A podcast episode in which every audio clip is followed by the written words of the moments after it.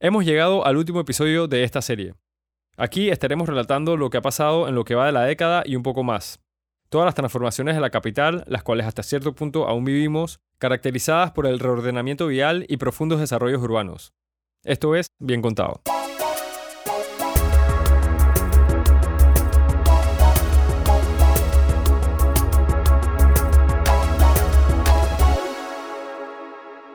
Si tuviéramos que trazar el origen de este proceso de transformación de la ciudad capital, podríamos remontarnos al 23 de octubre de 2006, cuando el bus 8B06 se incendió en la ruta Mano de Piedra, Corredor Norte, un episodio donde fallecieron unas 18 personas y 30 quedaron heridas. Este episodio marcó fuertemente la conciencia del colectivo capitalino y demostró la necesidad imperante de reformar el sistema de transporte en Panamá, proceso que se mantiene vigente aún hasta el sol de hoy. Así es, este plan había sido dejado por Martín Torrijos durante su gobierno, el cual sería puesto en práctica por la administración de Ricardo Martinelli, obviamente con sus típicas modificaciones.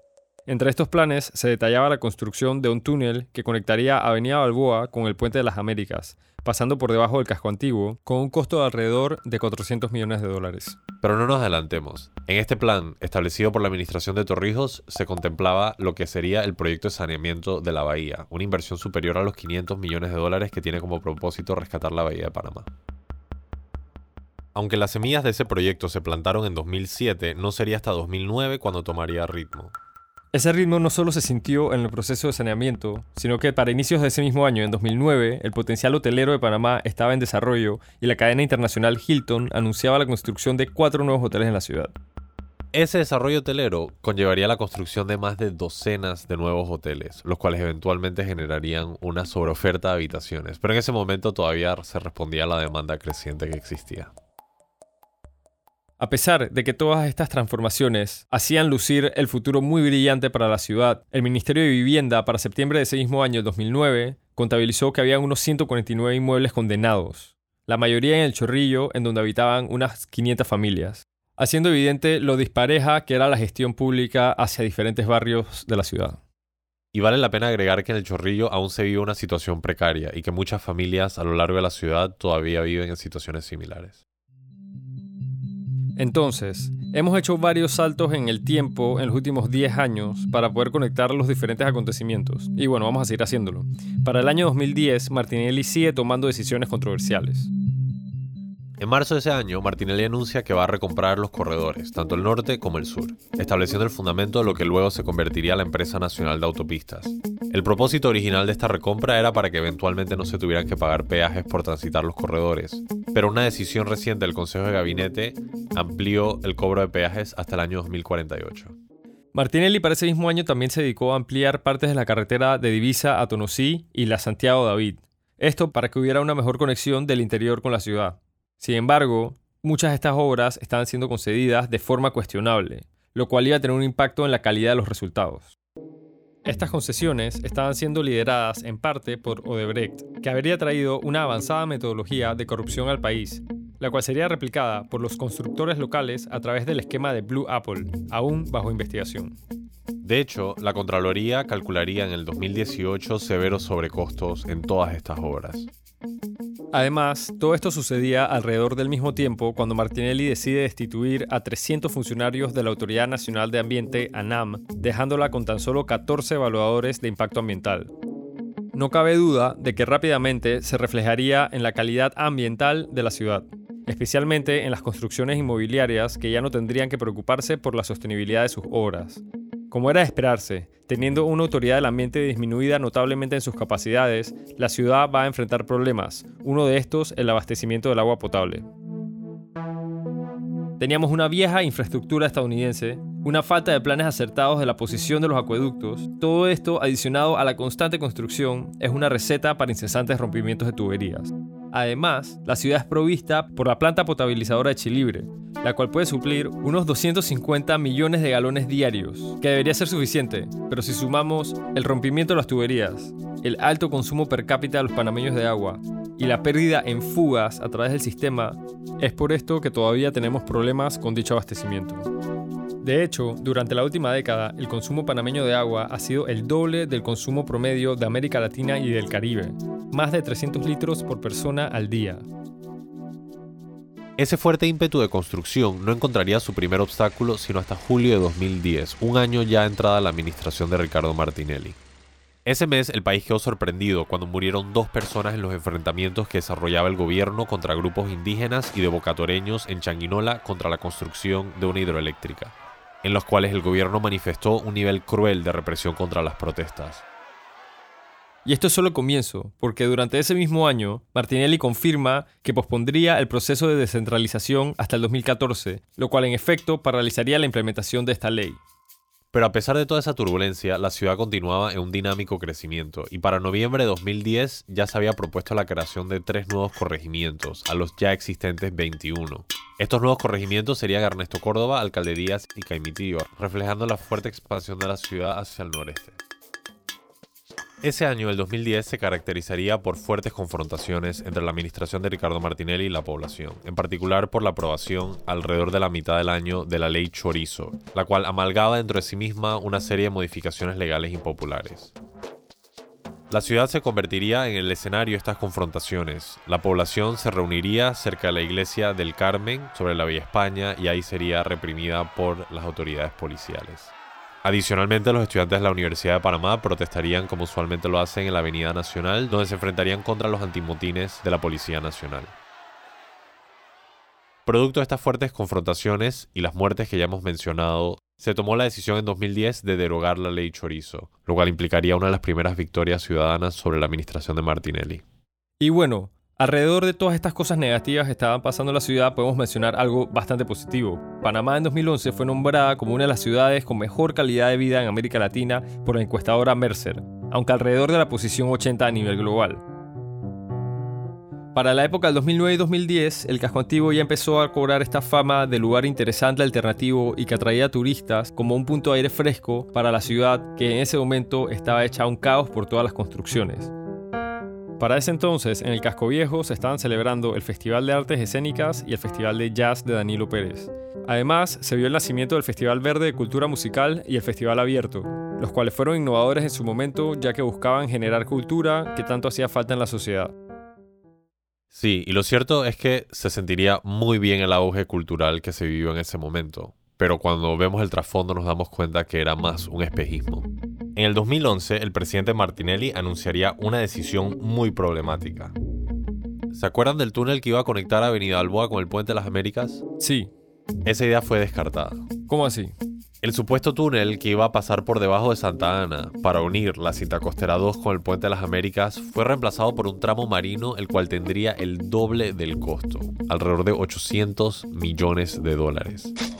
Y no solo eso, sino que iba a estar construido alrededor del casco antiguo, poniendo a Panamá en directa oposición a los criterios enunciados por la UNESCO. Y esta organización amenaza a Panamá en sacar al casco antiguo de la lista de patrimonio mundial. El argumento de la UNESCO es que el casco antiguo había sido construido de cara al mar, por lo cual separarlo del océano a través de un tramo marino sería en efecto cortar su conexión marina. Además, fue en el 2011 que la administración de Martinelli presentó el pliego de cargos para la construcción de la faraónica ciudad hospitalaria, un recinto de 219 kilómetros cuadrados de superficie construida a un costo de 517 millones de dólares.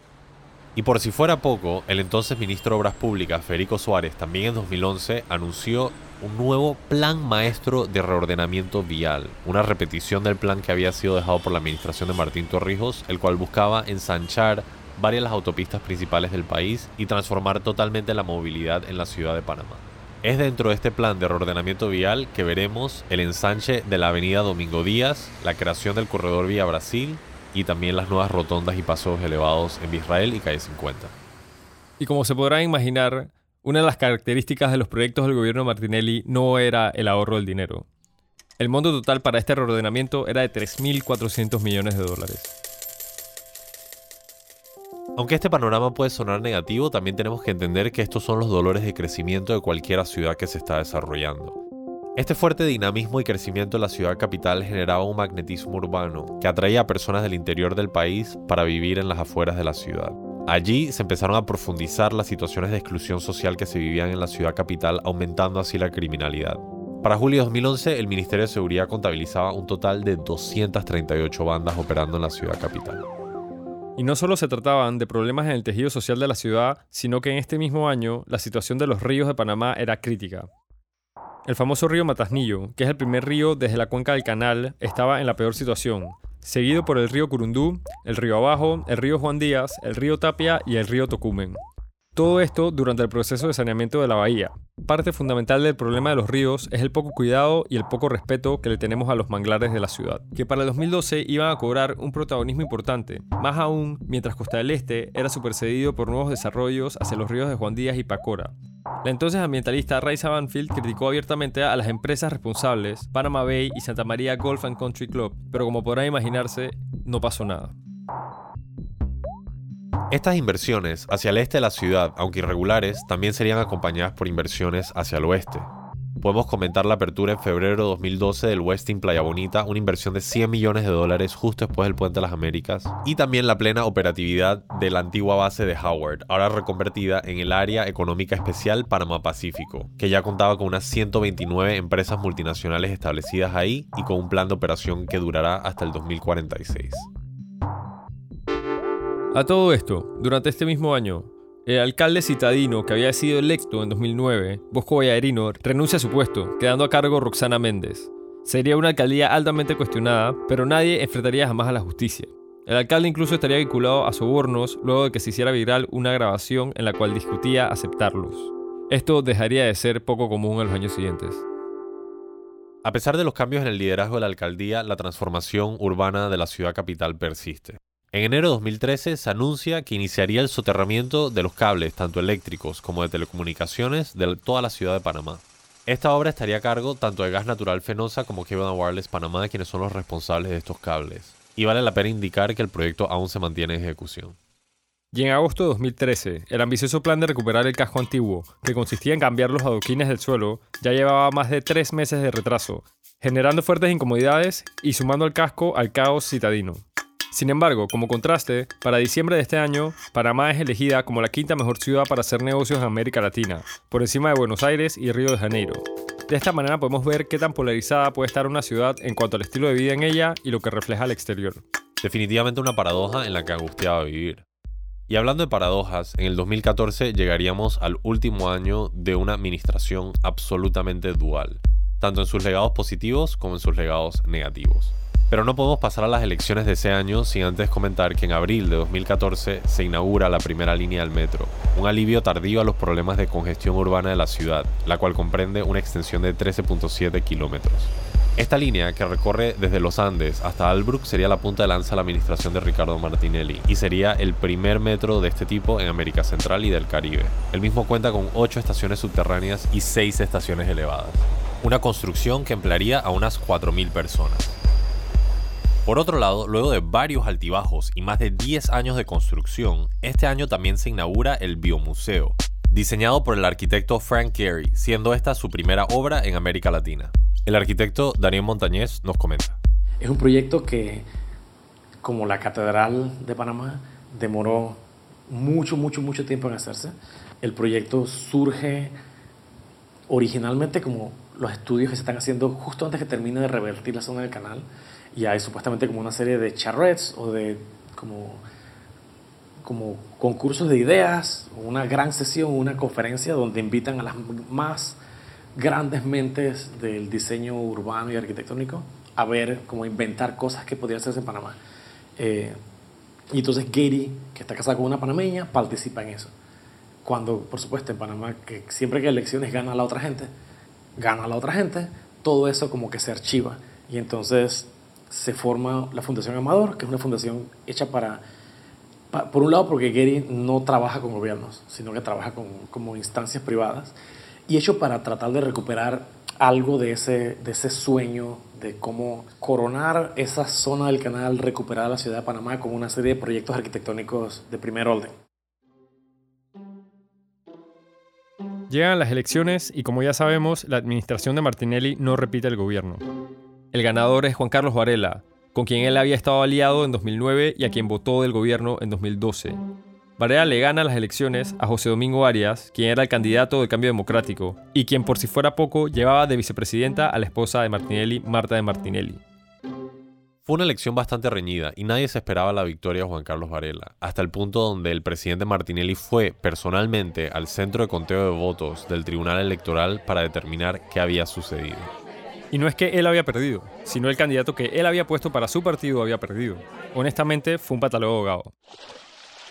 A pesar de su derrota electoral, Martinelli lograría mancillar de forma permanente el panorama de la ciudad capital inaugurando en abril de 2014 la cinta costera 3 por un costo de 782 millones de dólares, más del doble de lo originalmente presupuestado. Esta nueva ruta cambiaría por siempre la fachada del casco antiguo, aunque no resolvería ninguno de los problemas para los cuales fue construida. El gobierno de Juan Carlos Varela llega con grandes promesas y retos a enfrentarse. En septiembre de 2014 empieza a licitarse la segunda línea de metro, la cual aún sigue en construcción y debería ser entregada este 2019. También en diciembre de 2015, el alcalde de la ciudad capital, José Isabel Blandón, revisa finalmente la norma de permisos de construcción en la ciudad, con miras a regular de forma ordenada la expansión capitalina, marcando la primera vez que se establecía una pauta vanguardista en la urbanización de la ciudad capital. Después de siete años de construcción, el 26 de junio de 2016 se inaugura el canal ampliado.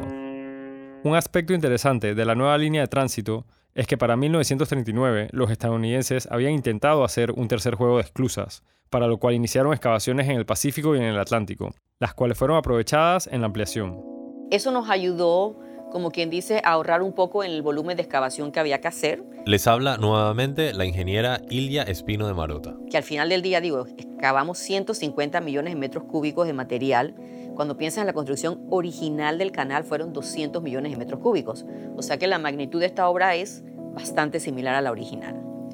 Eh, igual, si piensas en el, vaciado de concreto, la construcción original requirió 3.4 millones de metros cúbicos de concreto, este requirió 4.4 millones de metros cúbicos, o sea, más grande. La innovación principal en este megaproyecto fueron las tinas de reutilización de agua. Las tinas de reutilización de agua funcionan por gravedad y es básicamente tres piscinas aledañas a cada cámara y esas piscinas nos permiten reciclar el 60% del agua. Eh, ¿qué, ¿qué, es cómo funciona? Cuando entra un barco, eh, el agua que tengo que vaciar para la cámara que sigue se guarda en esas tinas laterales, él pasa. Cuando viene el segundo barco detrás, esa agua que yo almacené la relleno en la cámara para que el barco entre. Eh, este ahorro del 60% nos permite 7% menos aguas que las esclusas existentes. O sea que aunque estamos pasando mucha más carga, barcos mucho más grandes por las esclusas nuevas, pueden ahorrar un 7% de agua en comparación con las esclusas originales. Y bueno, considerando el futuro del canal y el agua como recurso principal que utiliza, son necesarios más trabajos en cuanto a reservas de agua. Si no hay más almacenamiento de agua en algún lugar, no tendríamos suficiente agua para operar un cuarto juego de esclusas, porque el lago Gatún y Madem produce prácticamente el agua potable que consume toda el área de la capital, de Colón, eh, Chorrera. O sea, gran parte de la población se, nutre del lago Gatún y operando las tres líneas, o sea, las dos del 1914 y la esclusa nueva, no daría para hacer un cuarto juego de esclusa. Así que para poder ampliar a un cuarto juego necesitamos más agua. Y recordemos que el tercer juego de esclusa es un carril, o sea que ese carril no se puede cerrar nunca. Ahora mismo en el canal original tienes dos líneas, tú cierras una para mantenimiento y la otra está operando. O sea que el cuarto juego se está previendo en caso tal de que llegáramos a la misma situación que teníamos en los 90, que hay mucha capacidad, aquí tenemos el agravante que nada más hay una línea para barcos Neopanamax. Es un poco incómodo tener que hablar de la historia de la ciudad dividida en periodos presidenciales, pero lo cierto es que este es un país donde la autoridad está tan centralizada que los eventos y dinámicas de la ciudad usualmente reflejan las preferencias e ideas de los mandatarios en turno. Aunque el periodo de Juan Carlos Varela a la fecha aún no termina, hay mucho que se puede decir de su gestión, tanto beneficioso como controversial. Uno de los eventos más importantes de esta gestión fue la séptima Cumbre de las Américas, organizada bajo la supervisión de la vicepresidenta y canciller Isabel Saint Malo, anteriormente una consultora en temas de desarrollo. La cumbre tuvo lugar en la ciudad de Panamá en abril de 2015 y venía prefigurada por la Sexta Cumbre, en la cual los países miembros de la Alianza Bolivariana para los Pueblos de América, o ALBA, solicitaron la presencia cubana. Saint Malo logró un acierto diplomático cuando invitó tanto a Estados Unidos como a Cuba, y pudo obtener respuestas afirmativas de ambos países, estableciendo el escenario para que, durante la conferencia, el presidente de Estados Unidos en ese entonces, Barack Obama, pudiera darle la mano al presidente cubano Raúl Castro, en reemplazo de su hermano enfermo Fidel. Esta reunión diplomática sería el primer paso de la política estadounidense para dar inicio a su apertura comercial con Cuba. Pero ese mismo año, en 2015, sucedería uno de los eventos más controversiales de la administración de Varela, la revelación por el Consorcio Internacional de Periodistas Investigativos, en particular el Süddeutsche Zeitung, de unos 11.5 millones de documentos filtrados de la entonces exitosa firma de abogados panameña Mossack Fonseca. Esta filtración ha tenido fuertes repercusiones a nivel mundial, llevando investigaciones criminales en Europa, Asia y África. Una versión condensada de estos documentos fue revelada al mundo a inicios de 2016, desatando una tormenta mediática que tendría a Panamá en el centro. Producto de esto, el gobierno de Panamá contrató a dos expertos internacionales, entre ellos el Premio Nobel de Economía Joseph Stiglitz, para que propusieran, junto a una comisión de panameños, una reforma al sistema fiscal nacional, pero una vez Stiglitz se enteró de que el gobierno podría modificar el reporte al final u omitirlo, denunció al país y renunció a la comisión.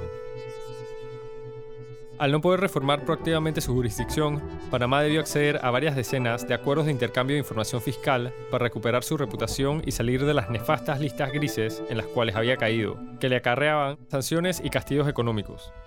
En 2016 también se experimentó uno de los primeros movimientos políticos del sector conservador evangélico en Panamá, quienes organizados por la Alianza Panameña por la Vida y la Familia marcharon en contra de un proyecto de ley que incluiría la educación integral en sexualidad en las escuelas panameñas, algo que causó un furor en las capas sociales que habían abrazado los nuevos movimientos cristianos en Panamá. A pesar de un último empuje por los sectores progresistas de la sociedad, el proyecto quedó desastrosamente estancado.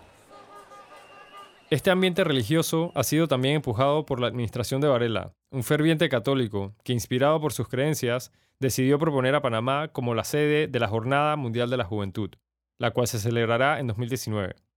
Esto implicará la visita del Papa Francisco, siendo la primera vez que éste visita nuestro país y la primera visita papal desde aquella de Juan Pablo II en 1983.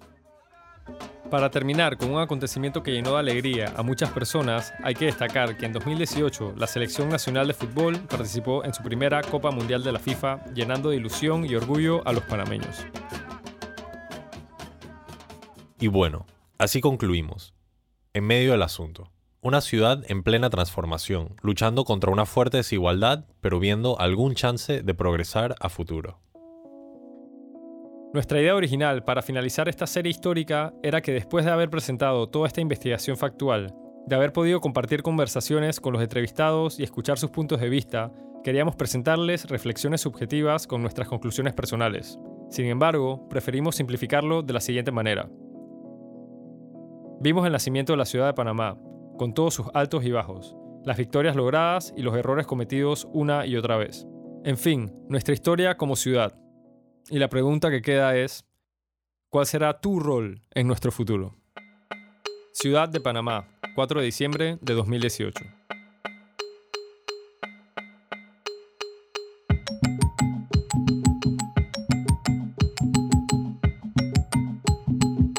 Bien Contado es un proyecto de Luis Guillén y Alfonso Grimaldo, ganador del Fondo Panamá 500 del municipio de Panamá y el Programa de las Naciones Unidas para el Desarrollo.